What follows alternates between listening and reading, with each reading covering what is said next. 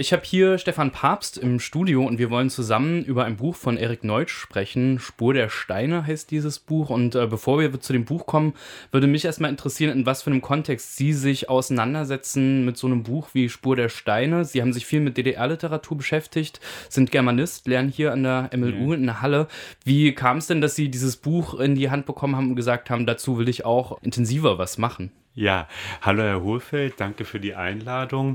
Das ist eine ganz interessante Geschichte äh, mit dem Buch. Ich habe mich zunächst als Literaturwissenschaftler gar nicht so besonders viel äh, mit DDR-Literatur beschäftigt. Das hat mich eher so nebenbei begleitet, auch aus biografischen Gründen. Äh, ich komme aus der DDR ursprünglich und dann hatte man da immer auch ein Auge drauf, obwohl es in der Literaturwissenschaft lange Zeit gar nicht so eine große Aufmerksamkeit äh, für DDR-Literatur gab. Das hat eigentlich fachpolitische äh, Gründe und hängt auch damit zusammen, wie sich die Literaturwissenschaft nach 1989 in der Bundesrepublik entwickelt hat. Und dann kam ich nach Halle und meine Vorgängerin hatte sich viel mit DDR-Literatur beschäftigt, Andrea Jäger. Und man hatte in Halle, das war eigentlich ganz schön, dann auch ein Interesse dran, diesen Schwerpunkt hier so ein bisschen äh, zu erhalten. Und dann hat man mich auch konkret gebeten, mich doch da in der Forschung und auch für die Studierenden ein bisschen intensiver mit zu beschäftigen. Und dann war der Neutsch natürlich eines der ersten Bücher, über das man gesprochen hat, weil es aus unterschiedlichen Gründen eines der wichtigsten Bücher der DDR-Literatur ist, war, äh, da muss man noch gar keine Aussage über die Qualität des Buches äh, machen, sondern das genügt, wenn man das einfach erstmal so feststellt. Das hat zum einen historische Gründe, dass es diese Bedeutung hatte. Das liegt einfach daran, dass man das Buch als irgendwie repräsentativ für das angesehen hat, äh, was man für den Bitterfelder Weg hielt. Und das hat natürlich auch rezeptionsgeschichtliche Gründe, die eigentlich bis in die in die Endphase der DDR hineinreichen. Das Buch ist verfilmt worden. Das Buch war hoch angesehen. Der Film ist dann verboten worden und ist dann erst äh, 1989, also eine kurze Phase, da konnte er gezeigt werden. 1989 ist er dann erst wieder in die Kinos gekommen von vielen gesehen wurden, auch von mir. Und das war dann, um auf die Frage zurückzukommen, eigentlich auch für mich der erste Kontakt mit diesem Buch. Also ich habe irgendwann in der Wendezeit oder kurz danach diesen Film gesehen, war von dem Film sehr angetan. Und das war sozusagen die Vorgeschichte, mit der ich dann auch an das Buch gekommen bin und mich mit Studierenden da ein bisschen intensiver mit auseinandergesetzt habe. Sie haben das Buch jetzt schon ein bisschen eingeordnet, indem Sie gesagt haben, es galt als repräsentativ für den Bitterfelder Weg. Vielleicht können wir darüber sprechen, was das mhm. genau heißt. Bitterfelder Weg ist ein Teil von DDR-Kulturpolitik. Ähm, mhm. was war das und was hat das für so ein mhm. Buch bedeutet? Ja, äh, Bitterfelder Weg, heute oft belächelt, auch in der DDR selbst dann schon früh in die äh, Kritik geraten. Bitterfelder Konferenz, gab zwei, 1959 und 1964. Ähm, das war eine ja, Literaturkonferenz, die vom Mitteldeutschen Verlag ausgerichtet worden ist, in Bitterfeld, wie man sich leicht äh, denken kann, und in dem es darum ging, also die äh, Programmatik von DDR Kultur- und Literaturpolitik umzusetzen, natürlich im Sinne zum einen bestimmter ästhetischer Vorstellungen, ja, der Durchsetzung des Realismus oder sozialistischen Realismus, zum anderen aber auch im Sinne einer Änderung sozusagen des Publikums und äh, des sozialen Profils von Autoren und Autorinnen, wo es dann eben nicht mehr nur darum ging, dass sozusagen so eine bestimmte bürgerlich gebildete Schicht liest und schreibt, sondern dass auch andere gesellschaftliche Gruppen als Leser und auch als Produzenten von Literatur angesprochen werden. Eigentlich eine ganz interessante Frage, äh, die da gestellt worden ist. Ja, inwiefern zirkuliert eben Literatur nur innerhalb bestimmter sozialer Gruppen oder kann das weiter ausgedehnt werden? Und das war der Anspruch dieser Bitterfelder Konferenz kann man sich jetzt drüber streiten, inwiefern das realisiert worden ist. Und Erik Neutsch, Spur der Steine, passte da offensichtlich zunächst sehr gut rein. Und ist dann auf der zweiten Bitterfelder Konferenz, also ist sozusagen zur zweiten Bitterfelder Konferenz fertiggestellt worden und dort in einer Vorabauflage von 1000 äh, Exemplaren verteilt wurden unter den Teilnehmern. Also dem Buch ist eine sehr große Bedeutung für diese Durchsetzung des Bitterfelder Weg äh, eingeräumt worden. Ich habe mich gefragt, wenn ich Leuten von diesem Buch erzähle, wie ich es also ganz knapp einordnen könnte. Also was für eine Art von Roman ist es? Also irgendwie Bildungsroman, Entwicklungsroman. Es werden verschiedene Konflikte und Entwicklungen von Personen gezeigt. Ich weiß nicht, was es für literaturwissenschaftliche Kategorien vielleicht gibt, um hm. eine Struktur dieses Buches vielleicht zu beschreiben. Ähm, das Ihnen das nicht ganz klar war, wie Sie das Buch äh, einordnen sollen, liegt, glaube ich, nicht an Ihnen, sondern an dem Buch, weil man es tatsächlich in ganz viele Schubladenkategorien äh, stecken könnte. Man könnte es, wie Sie sagen, als Entwicklungs- und Bildungsroman bezeichnen. Nicht? Es gibt diesen undisziplinierten, aber sehr tüchtigen Arbeiter Baller, der dann im Laufe des Buches zum richtigen Arbeiter gemacht wird. In gewisser Weise gibt es auch bei, bei Horat, dem Parteisekretär, und bei Kati Klee, der Ingenieurin, sowas wie ein Entwicklungsprozess. Man kann einfach sagen, es ist ein Liebesroman ja, Horat und Kati Klee äh, lieben einander. Horat lässt sich scheiden, die Liebe endet unglücklich und so. Aber es ist ein Liebesroman in gewisser Weise. Man kann auch sagen, es gibt ein, ist ein Künstlerroman. Ja, also gerade im zweiten Teil des Romans gibt es diesen äh, Maler nach dem Vorbild von Willi Sitte äh, gestaltet, der breite äh, Räume im Buch einnimmt und äh, dessen Arbeit in gewisser Weise parallelisiert wird äh, mit der Arbeit auf der Baustelle. Konstruktivismus, Formalismus, kein Formalismus, ja, kann man sich angucken, welche Rolle Konstruktion und das Wort Konstruktion im Buch für beide Bereiche, die Baustelle und die Kunst spielt. Also es gibt eine, eine ganze Reihe von äh, Typen von Romanen, mit denen man das beschreiben könnte. Und die interagieren natürlich irgendwie äh, miteinander, aber es hat sehr viele. Es ist halt ein Buch, das sozusagen einen Totalitätsanspruch erhebt. Es gibt so mehrere Szenen im Buch, wo Balla auf ein Gerüst steigt und unglaublich weit sehen, das Ganze sehen kann, ja. Und das, was der Baller da intradiegetisch, also innerhalb der Erzählung macht, sozusagen aufs Ganze blicken. Das versucht in gewisser Weise auch der Neutsch mit seinem Buch. Ja, also der erhebt sozusagen einen Totalitätsanspruch mit dem, was er da beschreibt. Ja, Bodenreform, Baustelle, neues ökonomisches System, Liebesroman, Erziehungsroman, Vorgeschichte im Antifaschismus, wie es da hieß. Also all das versucht er in diesem Roman einzuschließen. Ist ja ein dickes Buch geworden. In erster Linie ist es ja auch ein Roman, in dem es um Arbeitsalltag tatsächlich mhm. auch geht. Und das finde ich ist ja auch irgendwie so eine Besonderheit von mhm. DDR-Literatur. Und Sie hatten ja auch gesagt, Bitterfelder Weg heißt eben, Arbeiter sollen sozusagen schreiben und Schriftsteller sollen sich die Produktion angucken, um mhm. gut darüber schreiben zu können. Was würden Sie denn sagen, auf welche Art und Weise behandelt dieser Roman eben Arbeit, Industrie, Arbeitsalltag? Ja, auf ganz unterschiedlichen Ebenen. Ähm, in den starken Passagen des Buches beschreibt er einfach Arbeit ganz schön. Ja, was heißt es, in der Kälte zu arbeiten? Gibt es mehrere? Was heißt das dann für den Beton? Bis zu welchen Temperaturen kann man den verarbeiten? Wann kann man ihn nicht mehr äh, verarbeiten? Dann wird das Buch, glaube ich, auch oder ist bis heute auch deswegen noch lesbar, weil man zwar sagen kann, natürlich ist es ein Buch, das ideologisch dem Sozialismus und dem Aufbau des Sozialismus verpflichtet ist, aber nicht in der Weise, dass alle Widersprüche in ihm verschwinden würden. Die bleiben schon auch in der historischen Distanz erkennbar, etwa wenn man an die Frage denkt, welches Material ist eigentlich da, äh, wie kann man weiterarbeiten, wie flüssig sind die Arbeitsabläufe äh, organisiert.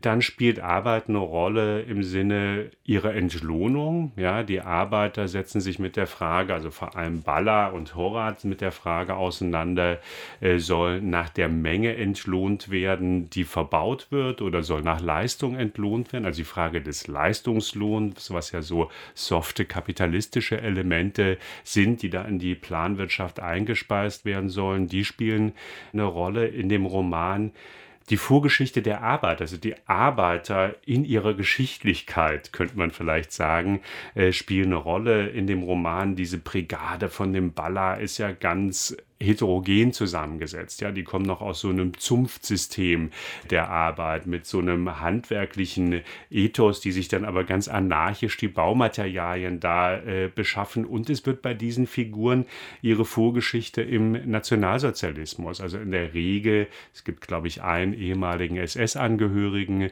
äh, in der Brigade, aber ansonsten ihre Vorgeschichte äh, in der Wehrmacht äh, wird angesprochen. Ja, also diese äh, Arbeiter ist nicht einfach, der ist nicht auf einmal da, sondern der Arbeiter hat eine Geschichte, mit der der äh, in die DDR eintritt. Also es, da gibt es ganz äh, viele Ebenen, auf denen äh, die Arbeit und der Arbeiter thematisiert wird. Jetzt haben Sie im Grunde die wichtigsten Figuren des Romans schon genannt, also Baller, Katrin Klee und der Werner Horath. Vielleicht können wir jeweils nochmal einen Blick auf diese Figuren werfen und ja. vielleicht fangen wir mit Katrin Klee an. Das ist ja eine junge Ingenieurin, die quasi sich selber entscheidet. Äh, sie will als junge Ingenieurin nicht in einem Büro landen, sondern sie will halt in so ein mhm. chemisches Werk reingehen mhm. und ähm, hat ja verschiedene Konflikte, trägt die schon mit sich, Auseinandersetzung mit ihrem Vater, äh, Enttäuschung von verschiedenen äh, Männern, die Bezugspersonen mhm. für sie sind.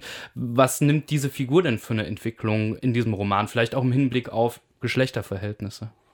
Also die Romanfigur ist eigentlich unter Gender-Gesichtspunkten nicht erst interessant aus der Perspektive ihrer Entwicklung, schon, sondern schon in der Gestalt, in der sie in den Roman eintritt. Also, dass überhaupt der Roman eine junge Frau zur Hauptfigur macht, ist ja nicht selbstverständlich.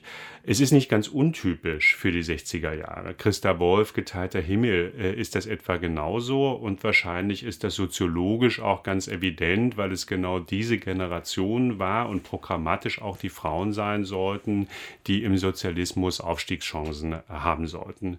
Und diese Kati Klee kommt in gewisser Weise, das macht sie von Anfang an äh, interessant, gewissermaßen aus der richtigen äh, deutschen Geschichte. Der Vater ist, glaube ich, ein Buchenwald-Überlebender, auf jeden Fall ein KZ-Überlebender, wird dann Journalist, leitet einer Zeitung, hat ein wichtiges Parteiamt äh, inne, also ist gewissermaßen ein mustergültiger Repräsentant des Sozialismus mit der richtigen antifaschistischen Vorgeschichte. Und diese enorme Autorität, das ist dann eben das, äh, was es interessant macht, führt aber auch zum Problem und wirkt sich gewissermaßen als Beschränkung auch auf die Entwicklung von Kati Klee aus, die ihrerseits dann eben nicht äh, einfach so, äh, wie sie es machen könnte. Also sie hat in Weimar studiert, nicht? Also da wird auch nochmal dieser Topos Weimar, die Klassikerstadt und Buchenwald, da kommt der Vater her, aufgegriffen hat eine künstlerische Veranlagung, entscheidet sich nicht für die reine Ästhetik, sondern macht sozusagen, kombiniert die äh, ästhetische Begabung und äh, die Funktionsvorstellungen, äh, die sie da hat, kombiniert sie und studiert Architektur und geht dann nicht ins Wohnungsbauprogramm, was sie auch machen könnte, sondern entscheidet sich eben ganz bewusst für den ästhetisch sicher weniger reizvollen Industriebau. Ja, also das ist schon in eine reine Männerdomäne äh, zumal. Ja, das wird ja dann auch gleich im Roman zum Problem. Problem. Also sie fällt da von Anfang an eine sehr eigene äh, Entscheidung. Und interessant an der eigenständigen äh, Entscheidung ist, dass sie in gewisser Weise gegen den Vater fällt, äh, diese Entscheidung. Trotzdem ist natürlich auch sie eine überzeugte Sozialistin. Es findet dann auch eine Annäherung an den Vater statt, der lustigerweise Paul Klee heißt, von dem Maler gleichen Namens, aber nichts weiß. Also der Vater ist ein ganz amusischer Charakter, auch aufgrund seiner äh, Vorgeschichte. Geschichte Und dann hat sie diese Enttäuschungserfahrung mit dem Horat, verliebt sich in diesen äh, sehr engagierten und, und tüchtigen und in gewisser Weise parteiuntypischen Parteisekretär äh, Horat, wird vom, von ihm enttäuscht, bekommt trotzdem sein Kind. Und am Ende des Romans hat aber sowas wie ein äh, Emanzipationsprozess durch diese Enttäuschung stattgefunden. Also das ist eine äh, interessantere, selbstständigere Figur, die da gewissermaßen aus dem Roman rauskommt.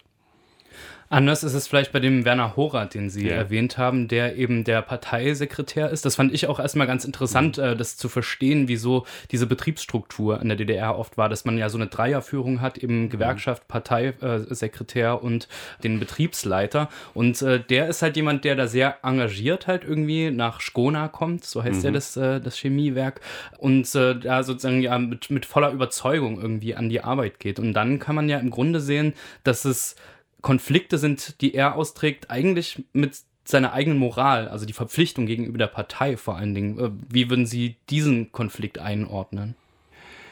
Ja, genau. Auch der Horat äh, ist ein interessanter Charakter, äh, im Film sehr schön gespielt von Eberhard Esche. Kommen wir vielleicht noch zu dem Film. Äh, und der zeichnet sich zunächst mal, äh, das ist ja auch der Konflikt, über den er eingeführt wird, aus, äh, dass er eigentlich auf der Baustelle jetzt nicht nur fungiert, was man ja denken würde im Rückblick und was wahrscheinlich auch oft so war, dass er gewissermaßen sowas wie der ideologische Aufpasser war, sondern es ist eine Figur, die in Konflikt gerät zum Baustellenleiter Oberbaustellenleiter äh, Trutmann, das ist eigentlich eher so der saturierte, verbürgerlichte, wenngleich parteizugehörige äh, Leiter dieser Baustelle und mit dem gerät er äh, in Konflikt. Der Trutmann ist überfordert, was er auch sieht. Ganz am Anfang des Romans bittet er sozusagen um seine Entlassung aus dem äh, Amt, die ihm allerdings nicht gewährt wird und äh, der Horat, äh, der die Baustelle umkrempeln will, der ein anderes Belohnungssystem, ein anderes Schichtsystem da einführen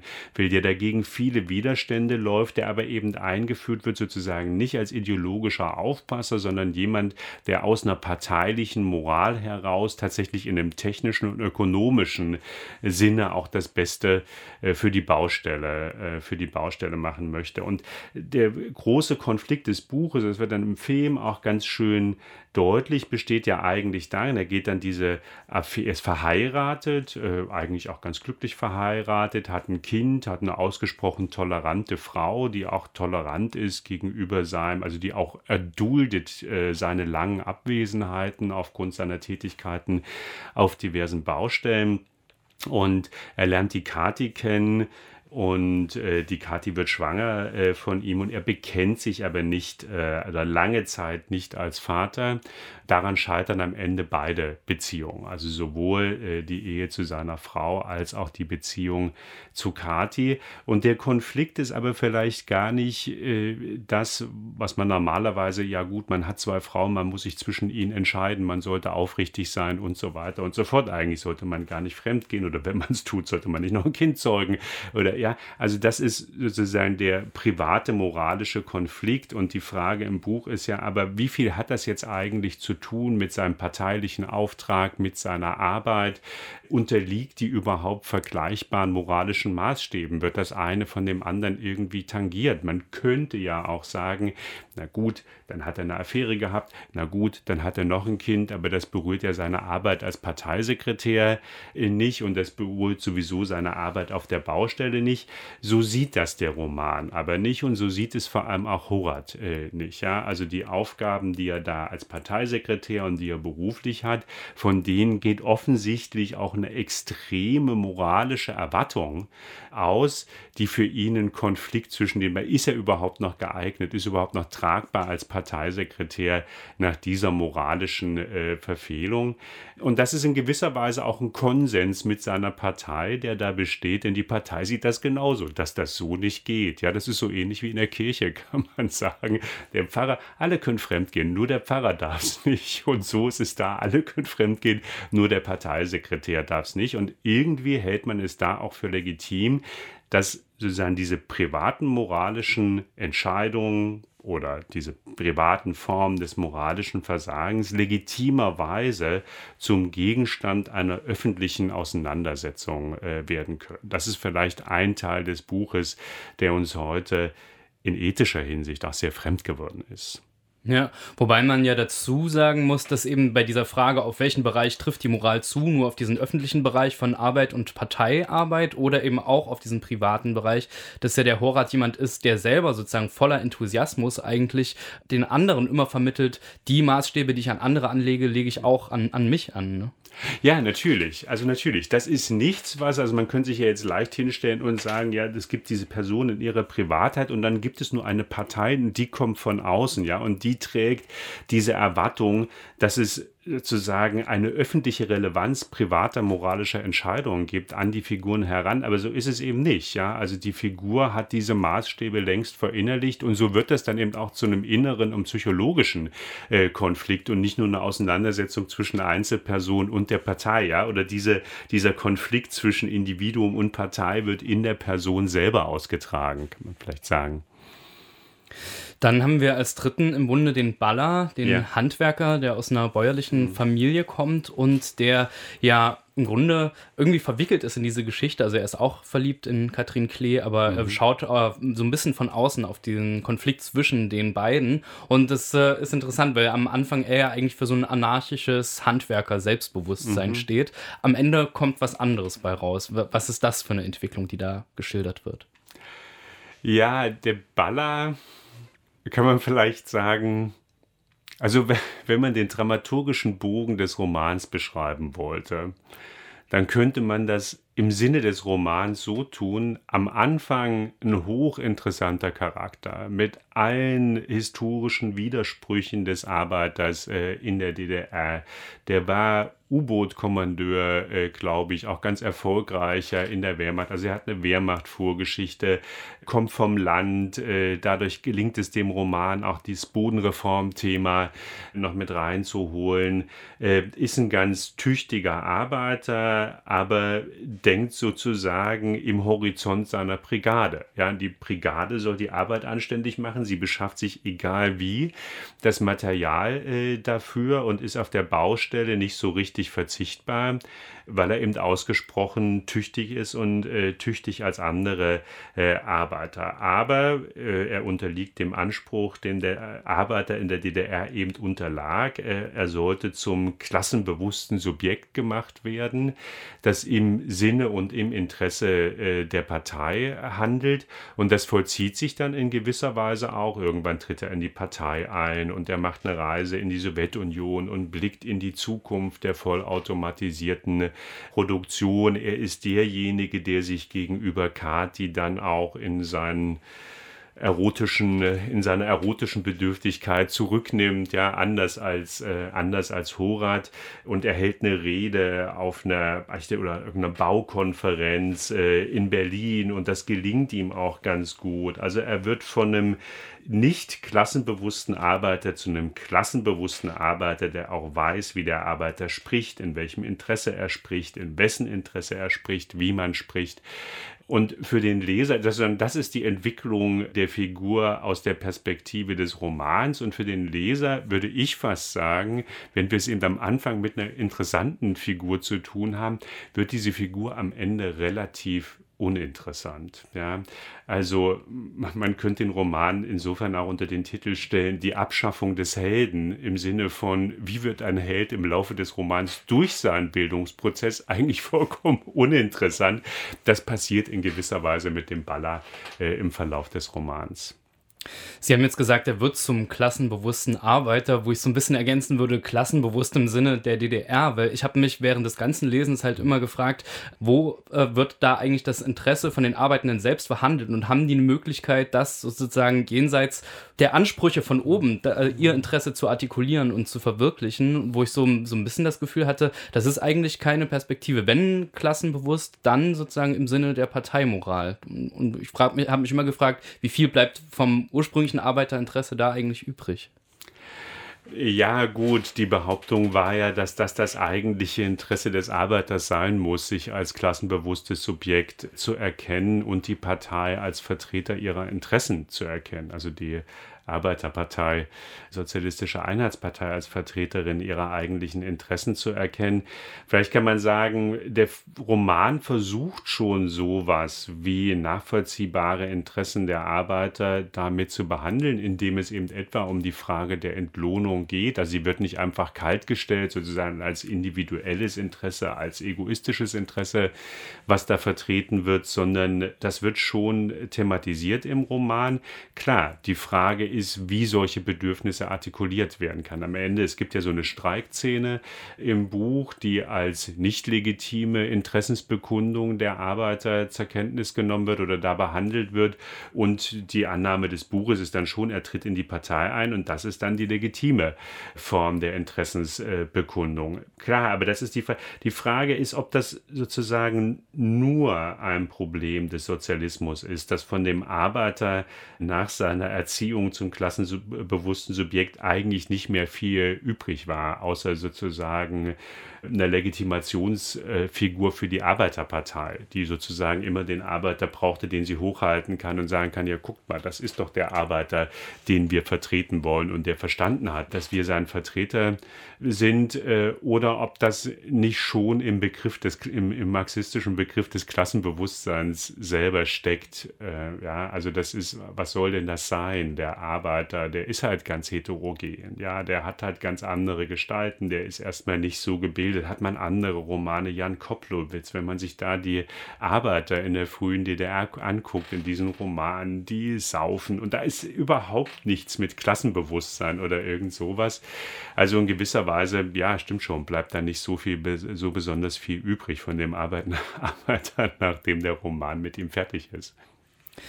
Wir hatten am Anfang gesagt, es ist vielleicht gar nicht so eindeutig, äh, was für ein Typ Roman das ist, wenn mhm. man es jetzt kategorisieren möchte. Und wir sind jetzt so ein bisschen dazu übergegangen, schon irgendwie so den Charakter oder die Ausrichtung des Romans zu diskutieren. Und ich habe so das Gefühl, da ist es auch nicht ganz eindeutig, weil man sich ja fragen kann, ist es eine Kritik der DDR? In gewisser Weise schon, weil ähm, mhm. ja sozusagen so starre Planvorgaben oder mhm. irgendwie so ein ganz strenger Bürokratismus, das wird kritisiert. Und auf der anderen Seite eben diese Läuterungsgeschichte. Wie würden Sie das denn beschreiben? Also Kritik der DDR im Sinne der DDR oder wie, wie ist es zu fassen? Ja, Sie sagen es. Also so viel mehr kann ich dazu gar nicht äh, sagen. Kritik der DDR im Sinne der DDR, also auf unterschiedlichen Ebenen, ist das jetzt schon nicht nur, es gibt ja viele Romane, da hat man den Eindruck, da wird so eine Art Pseudokritik äh, vorgetragen, so Massen, um den äh, dramaturgischen Knoten zu schützen und das dann äh, irgendwann aufzulösen. Das würde ich von dem Roman nicht sagen. Also was er über Materialbeschaffung sagt, was er über unsinnige Entlohnungssysteme äh, sagt, was er auch über die Zumutung sagt, die es bedeutet für Arbeiter im Dreischichtsystem auf einer Baustelle zu arbeiten. Das sind, äh, glaube ich, relevante Kritikpunkte an der DDR, die seine historische Entsprechung haben. Der Roman entsteht ja Anfang der 60er Jahre in einer Phase, in der mit dem neuen ökonomischen System der Planung und Leitung, das da entworfen wird und mit dem man versucht, eben solche kapitalistischen und Konkurrenzaspekte einzuspeisen in die sozialistische äh, Planwirtschaft, das läuft parallel zu diesem Projekt. Also das fällt in eine Zeit, in der man ohnehin drüber nachdenkt, auch was die ökonomische Organisation der DDR angeht, etwas andere Wege einzuschlagen und das ist dann spätestens äh, zum 11. Plenum 1945, also relativ kurz nach dem Erscheinen des Romans, gescheitert. Also insofern zwar ja Kritik der DDR im Sinne der DDR, denn es geht ja alles glatt auf, die Charaktere sind emanzipierter, der Parteisekretär mit dem moralischen Fehltritt ist erstmal abgestraft, wir wissen nicht, was dann vielleicht später noch mit ihm passiert, äh, der Arbeiter ist erzogen, er ist in die Sowjetunion äh, gefahren, er war im Symphoniekonzert. Er hat die Baustelle der Zukunft gesehen. Insofern ist alles beim Besten äh, am Ende. Aber die Kritik, die auf dem Weg dahin geäußert wird, die ist nicht vollkommen trivial. Das ist keine Schein- oder Pseudo-Kritik, sondern das ist als Kritik ernst zu nehmen. Es gab auch ganz bei der Rezeption ganz unterschiedliche Stimmen zu dem Roman. Ja, also das ist, das merkt man schon auch an der Rezeption, dass der einerseits zwar ganz erfolgreich war, ich glaube, der hat sogar den Nationalpreis 1964 bekommen, äh, Erik Neutsch, äh, also es war ein angesehener Autor, ein ausgesprochen angesehener Roman. Es gab aber auch aus der Partei gerade kritische Stimmen gegenüber dem Roman, die sich da mokiert haben über die Darstellung der Partei. Aber das ist wie bei so vielen Romanen in der DDR. Ich meine, wenn sie in der DDR erschienen sind, gab es in der Regel auch eine gewisse Verbundenheit gegenüber diesem Projekt. Das heißt nicht, dass sie vollkommen unkritisch waren. Und so ist es auch bei diesem Roman. Sie haben jetzt äh, die Rezeption angesprochen und das finde ich interessant. Sie hatten auch am Anfang gesagt, der Roman ist erschienen im Mitteldeutschen Verlag, also einer der wichtigsten Verlage für DDR-Literatur. Und äh, der Roman stand repräsentativ und ist ja in mehreren Auflagen erschienen und war ein Erfolgsroman in der mhm. DDR. Und dann hat man aber irgendwie so Projekte, die parallel oder danach entstehen, eben der Film, die DEFA-Verfilmung von Spur der Steine und das Theaterstück von Heiner Müller, der mhm. Bau, also wo, wo der Roman die Vorlage ist. Und die beiden Sachen werden verboten. Und ich habe mich das immer gefragt, warum kann so ein Buch ein Bestseller sein, aber die Theaterinszenierung und die Verfilmung, die werden sofort äh, ja, abgestraft. Das ist eine interessante Frage und ich weiß gar nicht, wie erschöpfend ich die Frage beantworten kann. Also ein Grund für diesen merkwürdigen Rezeptionsprozess, also ein Buch, was tatsächlich, das ist bis zum Ende der DDR, glaube ich, in 30 Auflagen erschienen. Ich habe irgendwo gelesen, eine halbe Million Exemplare sind davon verkauft worden. Also das sind selbst für DDR-Verhältnisse, wo höhere Auflagen von Büchern erschienen sind, prinzipiell, als es bei Büchern heute normalerweise bei Erst- und Zweitauflagen äh, der Fall ist, sind das enorme Zahlen, äh, dieses Buch also kann man sagen, eins der mit Abstand äh, erfolgreichsten Bücher der DDR-Literatur. Aber wie es eben dazu kommt, dass zwei sehr wichtige Werke, die sich mit dem Stoff auseinandersetzen, nämlich Heiner Müllers Stück und äh, Frank Bayers Film Spur der Steine, dass die dann verboten werden. Und ich würde sagen, es hat zwei Gründe. Der eine Grund ist, das hatte ich eben angesprochen, neues ökonomisches System der Planung und Leitung. Das heißt, der Roman entsteht in einer Phase, in der ohnehin auch innerhalb der Partei darüber nachgedacht wird, ob man am Entlohnungssystem, am Konkurrenzsystem, am Planungssystem der DDR nicht was ändern sollte. Das heißt, es ist eine Kritik, die sozusagen innerparteilich auch eine gewisse Rückendeckung oder Entsprechung hat. 1965 soll das Stück von Müller inszeniert werden und der Film kommt raus von Frank Bayer. 1965 ist dieses neue ökonomische System der Planung und Leitung vom Tisch. Erich Apel, einer der Vordenker dieses Systems, hat sich das Leben genommen. Das heißt, die Rezeptionssituation für das Buch, also für den Stoff selber, hat sich inzwischen geändert. Das ist das eine. Und das andere ist sicher, dass die beiden, Heiner Müller und Frank Bayer, anders mit dem Stoff umgehen. Und das, äh, wovon wir gesagt hatten, eben, es gibt kritische Momente im Buch, die dann aber doch im Sinne der Partei gelöst werden die sehr viel ambivalenter äh, werden, also wo die Widersprüche erhalten bleiben, vielleicht sogar auch verschärft werden aber nicht mehr klar ist, ob die im Sinne der Partei noch gelöst werden können. Bei Heiner Müller geht das sicher auch mit einer gewissen Härte gegenüber diesen Figuren einher, also sozusagen den Unterhaltungsanstrich, den das ja durch die Liebesgeschichte auch noch bekommt äh, bei Neulsch, den streicht Müller natürlich raus. Also so wie die beiden miteinander reden, äh, also Kathi Klee und ihre Entsprechung und Horat äh, und seine Entsprechung im Roman, da ist sozusagen jede Romantik getilgt aus den Dialogen. Also es ist auch der, der, der härtere, sehr viel härtere Text. Nolsch war damit auch überhaupt nicht einverstanden. Und auch Frank Bayer, das, worüber wir am Anfang gesprochen haben, dass doch aus der Perspektive der Figuren, auf jeden Fall Horats und auch aus der des Romans, ist im Prinzip vollkommen in Ordnung ist, dass die Partei auch ein Auge auf die Moral dieser Akteure hat das wird doch aus der Perspektive des Films sehr viel fragwürdiger. Ja, der stellt das ja um. Die ganze Dramaturgie des Buches stellt er um. Der beginnt sozusagen mit der Befragung von Horat zu der Affäre äh, mit Kati Klee und von da aus wird in Rückblenden sozusagen der Film erzählt. Das ist eine erzählstrategische Innovation des Films, die ich ausgesprochen gelungen finde. Zum einen und zum anderen bekommen diese Parteigerichte, die im Roman einfach eingelagert sind in die Handlung, aber sozusagen nicht den Rahmen des Buches ausmachen, bekommen dadurch in dem Film eine vollkommen andere Bedeutung. Und auf einmal ist es im Film so, dass die Frage dieses Parteigerichts die eigentliche entscheidende Frage des Stoffes ist, ja, oder dann eben des Filmes ist. Also der verschiebt das und für den ist dann längst nicht mehr klar, ob das ein legitimer Zugriff auf die Moral, privaten Moralvorstellungen von Figuren ist oder ob das äh, sozusagen die Gewalt nicht schon, die stalinistische Gewalt nicht schon in dieser Einmischung der Partei ins Privatleben der Figuren steckt. Ich fand es äh, ganz interessant, weil ich mit äh, so verschiedenen Reaktionen oder habe äh, mit äh, so Freunden über verschiedene Reaktionen auf, äh, auf den Film irgendwie gesprochen. So eine Freundin hatte den mit ihren Eltern zusammengeschaut und ähm, die haben darüber geschimpft und haben gesagt, so hat es in der DDR garantiert nicht ausgesehen. Also haben das sozusagen so gemessen an dem, wie sie die DDR wahrgenommen haben. Und ich hatte so ein bisschen das Gefühl, es liegt vielleicht daran, dass äh, in diesem Film ja tatsächlich sozusagen die unterschiedlichen Funktionäre von den verschiedenen Ebenen sich zusammensetzen und irgendwie das Pro und Contra dieses moralischen Konflikts ja miteinander diskutieren und mit dem, mit, mit dem gewissen Verständnis vielleicht auch so, also das hat vielleicht diese Abwehr ausgelöst. Und auf der anderen Seite habe ich aber von vielen Leuten gehört, eben als dann 89, 90 dieser Film rauskam, dann sind die Leute ja massenweise ins Kino ge gegangen, um diesen Film zu sehen. Also scheint dieser Film auch sehr unterschiedliche Reaktionen ausgelöst zu haben.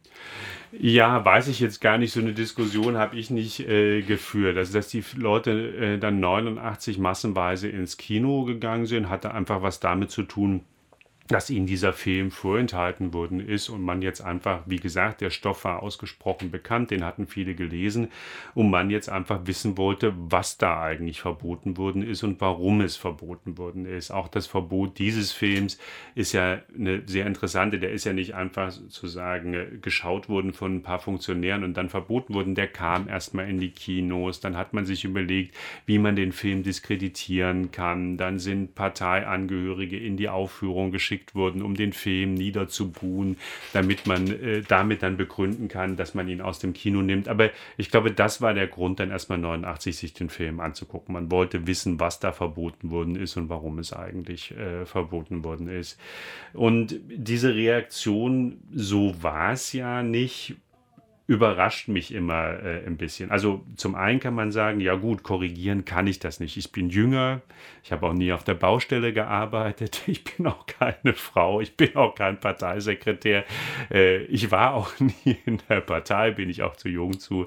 Und äh, was soll ich drüber sagen, äh, wie es war, das kann ich nicht sagen. Und sehr viele Zuschauer, die eben so alt sind wie ich oder jünger, können das eben auch nicht, können das eben auch nicht sagen.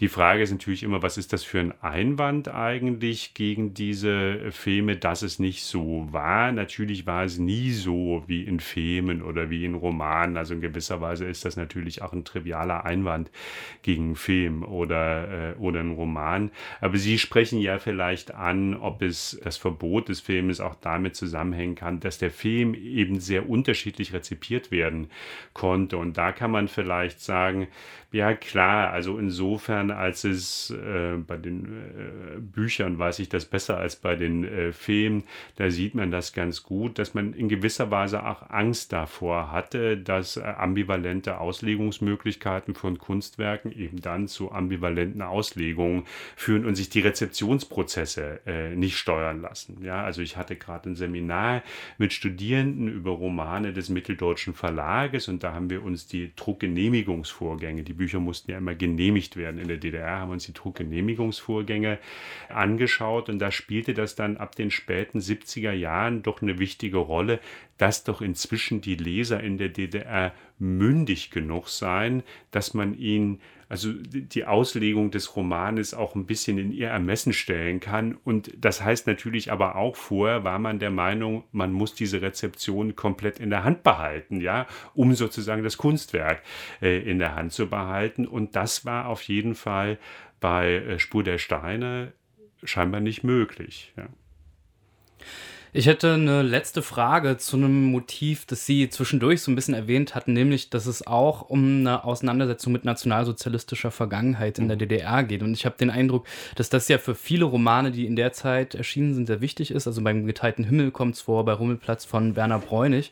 Und ähm, ich hatte jetzt irgendwie so das Gefühl, bei Spur der Steine, das äh, ist das Gefühl, da hatte es geht schon darum und es wird immer wieder eingestreut, auch die, die Problematik, die damit äh, zu tun hat, aber irgendwie so entscheidend ist es für die Romanhandlung nicht. Was, wie würden Sie es einordnen? Wie, wie wird diese Vergangenheit da verhandelt mit den Figuren?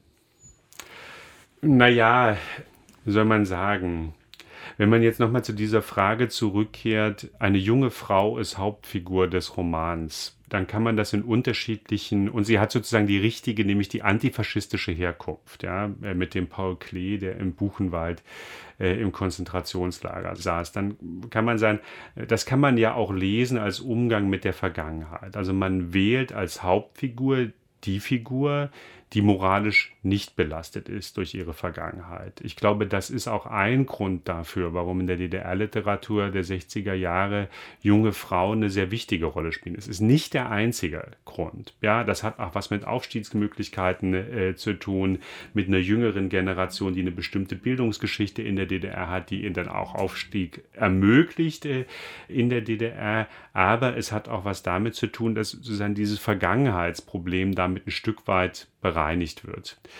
Und der Roman geht dann gut. Also immerhin, es spielt eine Rolle. Für äh, Manfred Krug, der den Baller ja dann spielt äh, im Roman, ist das auch nicht der einzige Film. Äh, Jakobs Beschreibung eines Sommers ist verfilmt worden. Da spielt er auch so eine Figur auf einer Baustelle mit einer Wehrmachtsvergangenheit. Und in der Szene im Film, also ich sage das einfach nur, um zu, klar welche Bedeutung das hatte, in der Szene äh, im Film wird es auf einmal dunkler äh, im Raum. Ja? Und der Ton äh, der Figur verändert sich. Also es wird extrem herausgehoben, diese Stelle, wo er sagt, hör mal, ich war schon mal in einer Jugendorganisation. Ich glaube, er wird aufgefordert, in die FDJ zu gehen. Und da sagt die Figur, hör mal, ich war schon mal in einer Jugendorganisation und meint die Hitlerjugend. Und in, in dem äh, Buch ist es so, dass es, man vielleicht sagen kann, also es gibt eben diese Brigade äh, der Arbeiter und ein großer Teil von denen äh, hat eine Wehrmachtsvergangenheit, nicht alle. Und es gibt die, die sozusagen aus dieser Vergangenheit lernen äh, und dann auch aufgrund dieser Vergangenheit äh, die Partei als ihren eigentlichen Interessenvertreter äh, akzeptieren. Und es gibt die Figuren, die es nicht tun. Also es gibt so einen, der wird dann auch zum äh, Mörder an einer der äh, Figuren, schlägt sie nieder und flieht dann in die Bundesrepublik. Also es gibt dann auch die Figur, die eben nichts lernen äh, aus der Vergangenheit und die dann sozusagen in der Dramaturgie des Romans aber auch entsorgt werden, sozusagen moralisch eindeutig diskreditiert werden und gewissermaßen in die Bundesrepublik, äh, in die Bundesrepublik abgeschoben äh, werden. Insofern werden die äh, Konflikte, die daraus resultieren, im Roman dann schon relativ sauber gelöst äh, sozusagen. Aber es wird zum Thema gemacht. Also es ist nicht so, äh, dass die Figuren einfach eine blütenweiße Vergangenheit hätten. Mit Stefan Papst habe ich gesprochen über den Roman Spur der Steine von Erik Neutsch. Ganz vielen Dank fürs Gespräch. Ich danke für die Einladung.